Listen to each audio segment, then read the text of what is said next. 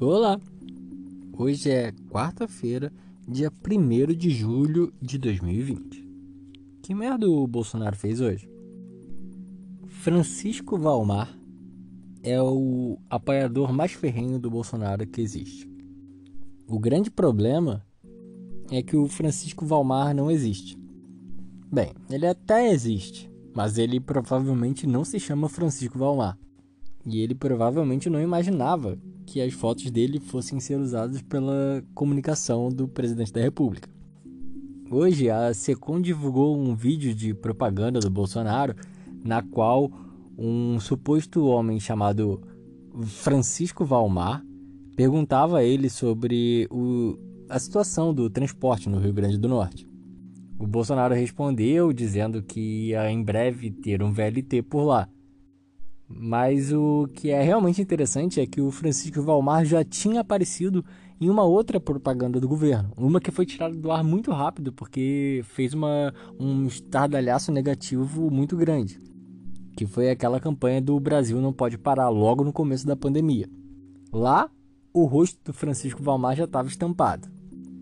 E outro fato curioso é que ele provavelmente não se chama Francisco Valmar porque esse rosto faz parte de um arquivo digital, um banco de imagens.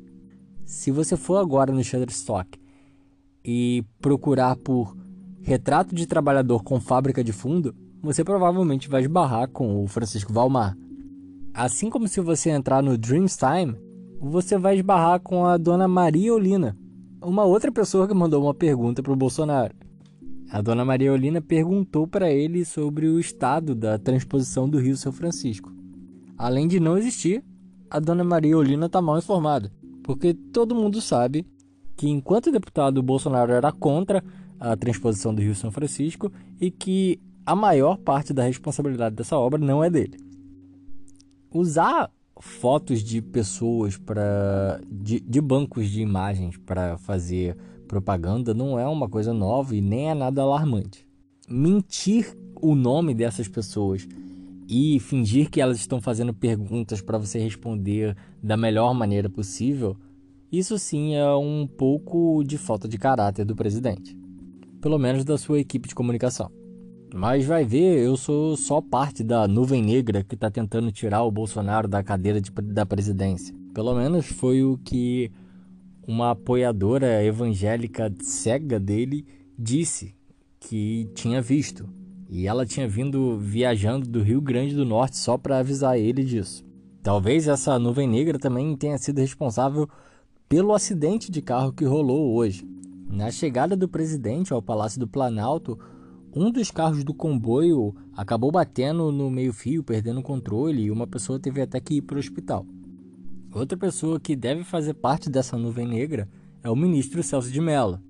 Ele prorrogou por mais 30 dias o inquérito que investiga as interferências do Bolsonaro na Polícia Federal.